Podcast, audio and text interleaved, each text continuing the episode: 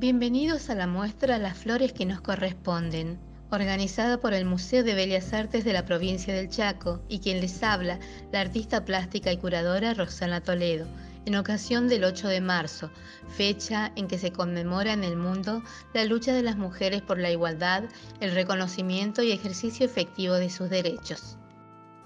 En los últimos años, el movimiento feminista al interior del arte, alertado por la escalada de violencia hacia las mujeres, se ha manifestado y movilizado a través de diversos movimientos y personalidades de los ámbitos de la filosofía, políticas y artísticas, como nosotros proponemos Celia Amorós, Andrea Yunta, Quequena Corbalán, o el proyecto curatorial Cosas Nuestras, creado desde nuestra provincia, para proponer condiciones laborales más equitativas para las mujeres artistas trabajadoras,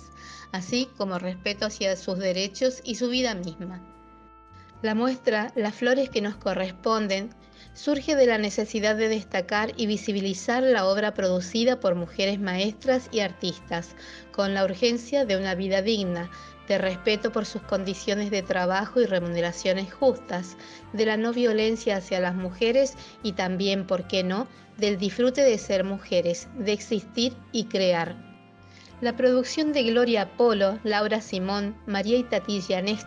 María Victoria González, Mariana Stegmayer, Rosana Toledo, Valentina Mariani y Hailey Zamora, artistas de nuestra región, que desde su obra y dominio técnico hacen visibles estos asuntos.